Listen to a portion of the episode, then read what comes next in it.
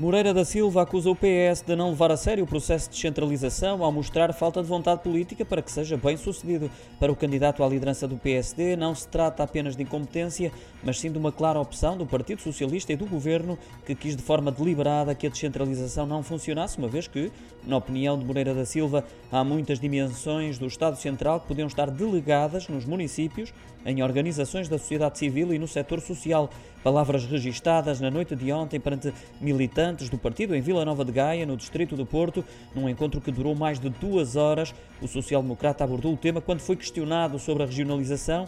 Moreira da Silva considerou que o PS vai apresentando a ideia da regionalização na justa medida em que vai fracassando na descentralização. Recordo que as eleições diretas no PSD realizam-se no próximo sábado.